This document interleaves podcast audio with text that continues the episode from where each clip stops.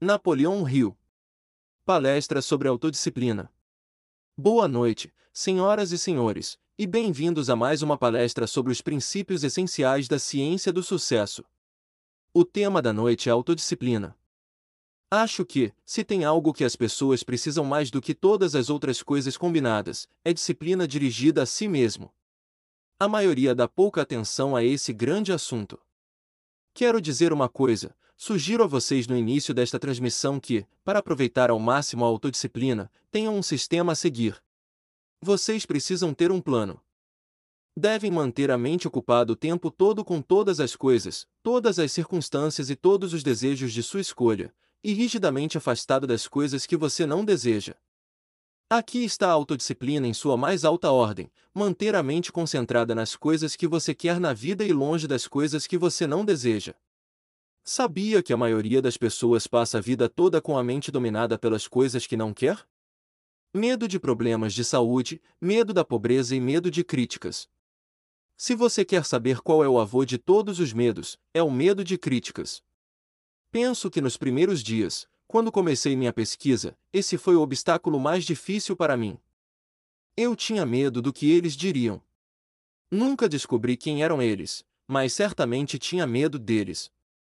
Meu método de exercitar a autodisciplina consiste no que chamo de oito príncipes, os oito seres imaginários que criei e associei ao meu ego interior, cujo dever é fornecer tudo de que preciso para ser feliz e bem-sucedido, próspero e saudável.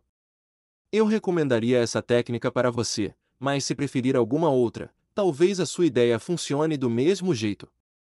Sua recompensa por tomar posse da própria mente e mantê-la fixada nas coisas que você deseja está em dominar o próprio destino por meio da orientação da inteligência infinita. E, devo dizer, essa é uma grande recompensa. A única coisa que o Criador pretendia que todo ser humano fizesse era exercer controle completo sobre a própria mente e direcioná-la para a realização do que o indivíduo considera necessário para seu sucesso e paz de espírito. Às vezes, tomamos essa grande prerrogativa e é a melhor coisa do mundo, sem dúvida, aceitamos isso e direcionamos não para a conquista das coisas que queremos, mas para a realização de coisas que não queremos.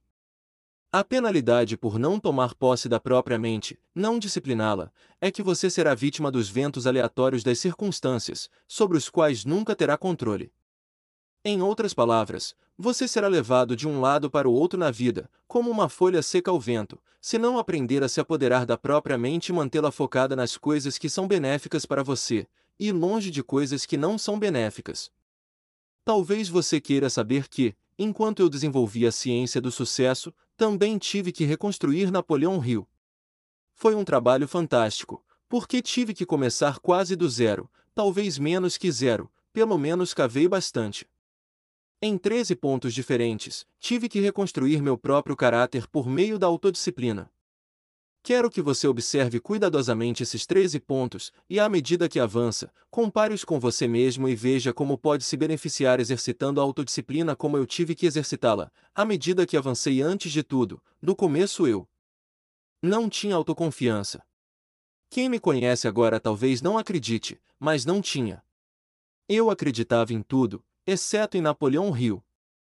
Achava que, se pudesse obter a cooperação de Henry Ford e Thomas Edison, e outros homens desse tipo, a cooperação pessoal, poderia realizar grandes coisas, talvez pudesse alcançar um sucesso tão grande quanto o deles.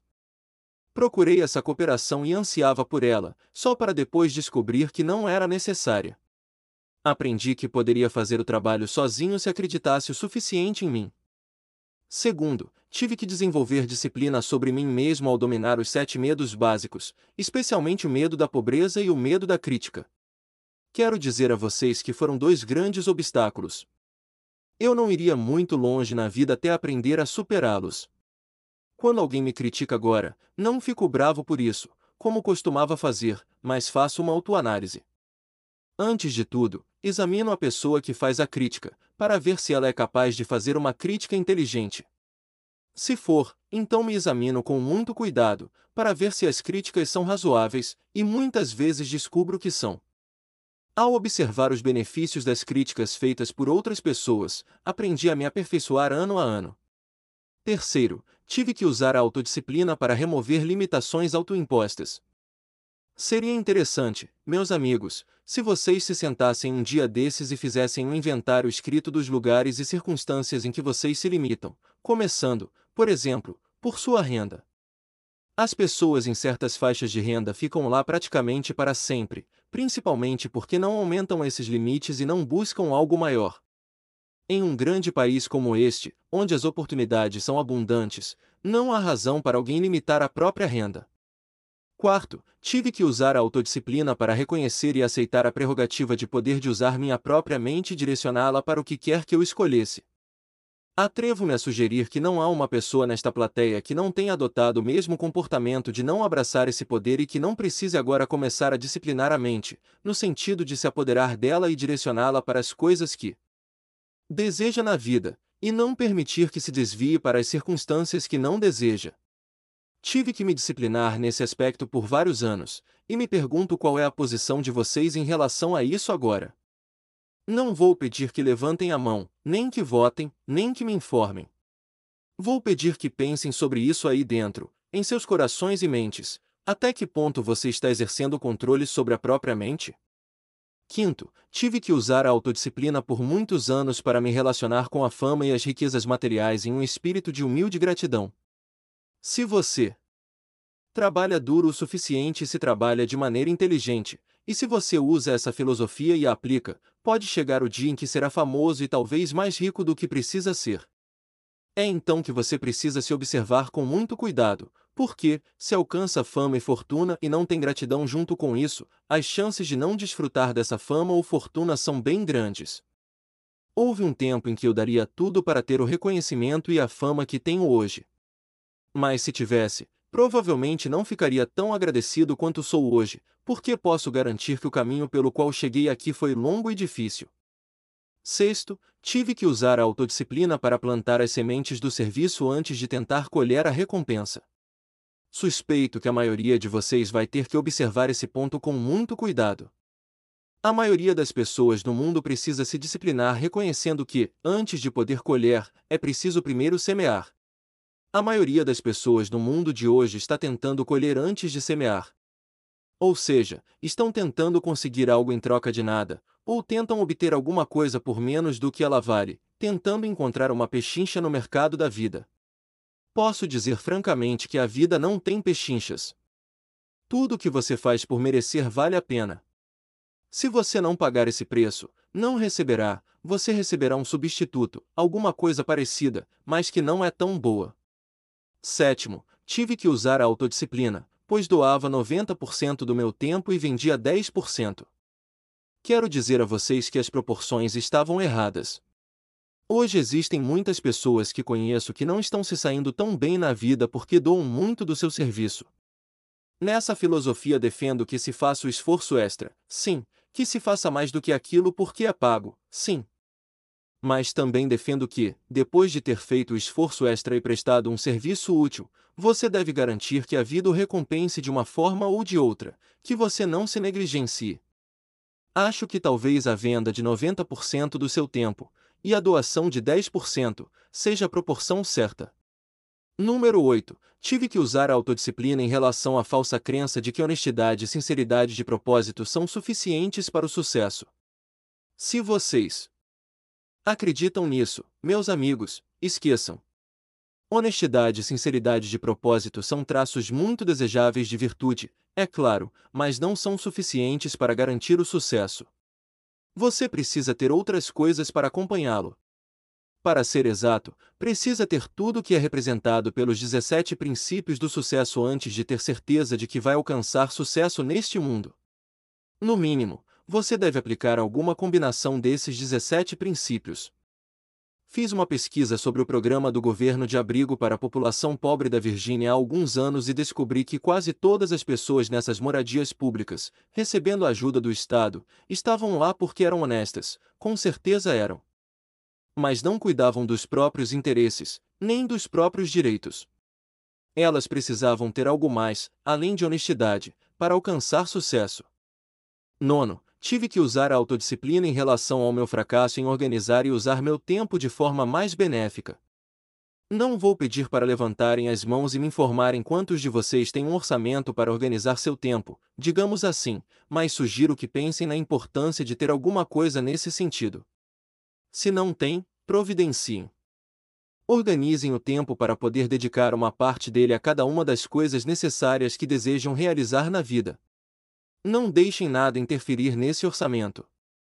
10. Tive que usar a autodisciplina para cumprir meu principal objetivo na vida, especialmente nos primeiros 20 anos desde que iniciei minha pesquisa sobre sucesso. Houve momentos em que recebi ofertas comerciais atraentes para usar meus talentos e minha capacidade de ganhar dinheiro e me afastar da criação desta filosofia. E mesmo quando quase cedi à tentação de sair pela tangente, fui capaz de permanecer no caminho certo. Manter um objetivo principal definido durante 20 anos, sem nenhuma compensação financeira, não é um trabalho fácil, e quero dizer que vocês precisam ter muita autodisciplina se quiserem realizar alguma coisa assim. 11. Eu precisava de autodisciplina devido à falta de paciência.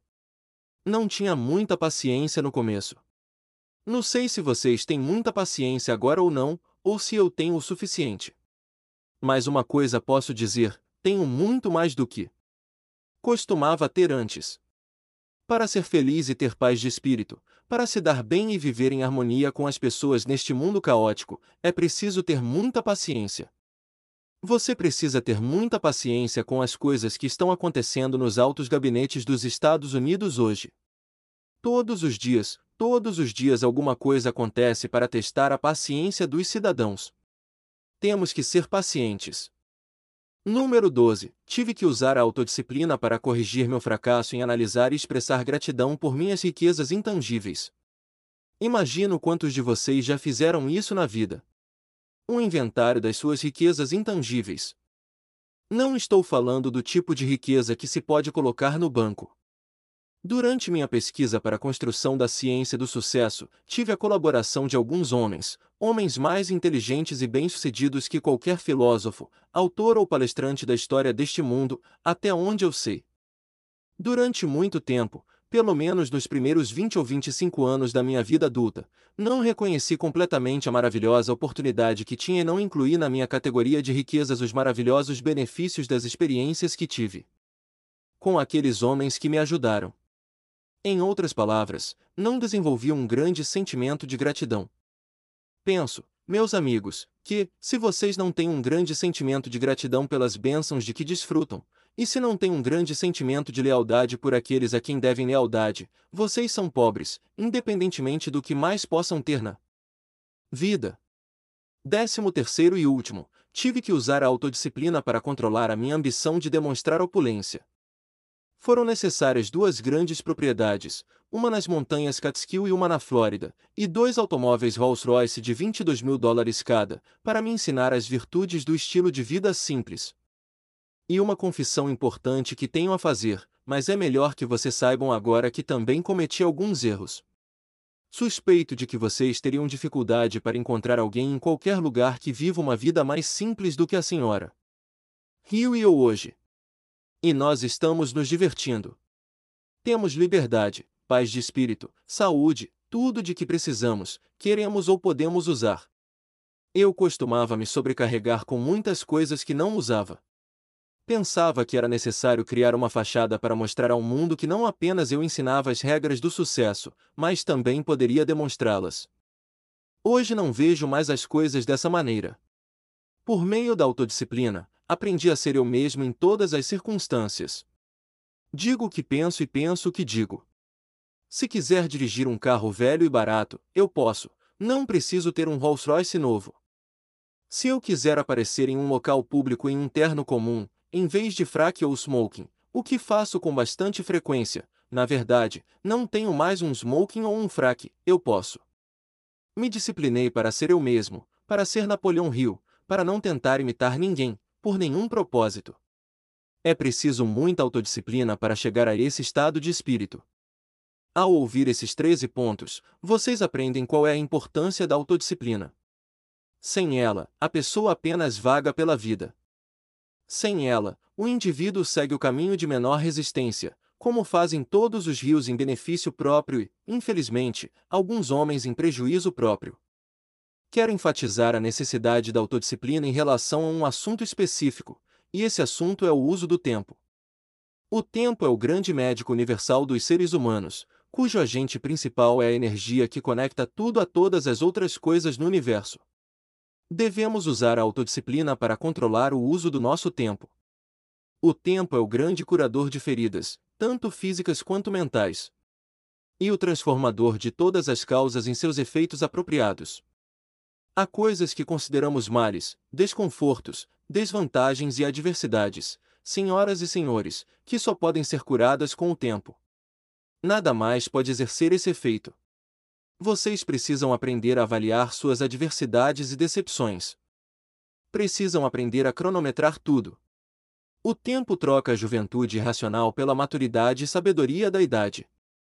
Não é uma coisa maravilhosa saber que o tempo troca as coisas da juventude pela sabedoria da idade? Quando você ouvir uma pessoa se queixando de envelhecer, conte a ela que, se junto com a idade ela estiver conquistando a medida adequada de sabedoria, como a natureza pretende, essa é uma grande bênção. O tempo pode transformar as feridas do coração e as frustrações da vida diária em coragem, resistência e compreensão. Sem esse serviço gentil e benéfico, a maioria das pessoas se perderia nos primeiros dias de sua juventude. Como isso é absolutamente verdadeiro! Se vocês relembrarem os dias de sua juventude, poderão ver que, se não tivessem o tempo a seu lado, realmente teriam se prejudicado. O tempo amadurece os grãos nos campos e os frutos nas árvores, e os prepara para o deleite e o sustento humano. O tempo dá às pessoas a chance de se acalmarem, ora, não é assim? Acho que esse fato deve ser enfatizado. Quem de nós não foi tão desafortunado a ponto de precisar se acalmar? O tempo nos ajuda a descobrir as grandes leis da natureza pelo método de tentativa e erro, e a lucrar com nossos erros de julgamento. O tempo é o nosso bem mais precioso, porque não podemos ter certeza de ter mais que um segundo em qualquer momento dado. Isso é tudo que vocês têm com certeza, um segundo por vez. O tempo é o agente da misericórdia, por meio do qual podemos nos arrepender de nossos pecados e erros e obter conhecimento útil deles. Você pode realmente transformar seus pecados e erros em vantagens, mas isso só é possível com o tempo. O tempo favorece aqueles que interpretam as leis da natureza corretamente e as adapta como guias para os hábitos corretos de vida. Mas o tempo não economiza penalidades para quem ignora ou negligencia essas leis. O tempo é o mestre manipulador da lei universal da força cósmica do hábito, o reparador de todos os hábitos, tanto dos seres vivos quanto das coisas inanimadas. O tempo também é o mestre manipulador da lei da compensação, por cuja ação cada um colhe o que semeia. O tempo nem sempre opera a lei da compensação rapidamente, mas a opera de maneira definitiva, de acordo com hábitos e padrões fixos que o filósofo entende pelos quais ele pode prever a natureza dos eventos futuros, examinando a causa de que se originaram. O tempo também é o principal manipulador da lei da mudança, que mantém todas as coisas e pessoas em constante estado de movimento e nunca permite que permaneçam iguais por dois minutos seguidos. Essa verdade é carregada de benefícios de proporções estupendas, porque fornece os meios pelos quais podemos corrigir nossos erros e eliminar falsos medos e hábitos fracos. Reveja suas experiências passadas e conte as ocasiões em que seu coração conturbado não encontrou alívio para aflições e dores oferecido pela mão misericordiosa do Doutor Tempo. Vou dar aqui um resumo de um ensaio que escrevi, intitulado Meu Compromisso com o Doutor Tempo. Número 1. O tempo é o meu maior patrimônio, e me relacionarei com ele em um sistema orçamentário que preveja que cada segundo não dedicado ao sono será usado para o aperfeiçoamento pessoal de uma maneira ou de outra. Segundo, no futuro, considerarei a perda por negligência de qualquer medida do meu tempo um pecado pelo qual terei que pagar, para que possa fazer melhor uso no futuro de uma quantidade equivalente de tempo. Perco algum tempo, mas geralmente tento compensar isso mais tarde, fazendo melhor uso do meu tempo. Terceiro, Reconhecendo que vou colher o que semeio, plantarei apenas as sementes de serviço que possam beneficiar os outros, assim como a mim, e, assim, trilhe o caminho da lei da compensação, e me beneficio disso. Quarto, usarei meu tempo no futuro de modo que cada dia me traga uma tranquilidade maior, em cuja ausência reconheço que a semente que semeie precisa de reavaliação. Quinto, sabendo que meus hábitos de pensamento se tornam os padrões que atraem todas as circunstâncias que afetam minha vida ao longo do tempo, vou manter a mente tão ocupada com as circunstâncias que desejo que não restará tempo para dedicar aos medos e frustrações e as outras coisas que não desejo. Eu acho que essa é, talvez, a melhor tábua da plataforma. Em seguida, reconhecendo que, na melhor das hipóteses, o tempo a mim designado na Terra é indefinido e limitado, me esforçarei de todas as maneiras possíveis para usar o que me cabe dele para que os mais próximos de mim se beneficiem da minha influência e sejam inspirados pelo meu exemplo de fazer o melhor uso possível do tempo. Por fim, repetirei esse compromisso diariamente durante o resto de minha vida e o embasarei com a crença de que ele melhorará. Meu caráter inspirará aqueles a quem eu possa influenciar a melhorar igualmente suas vidas. Então, vocês podem ver que o tempo é capaz de fazer coisas maravilhosas. Mas também pode escapar de nós. É necessária uma aplicação vigilante da autodisciplina para que o tempo trabalhe a seu favor. Obrigado pela atenção, senhoras e senhores.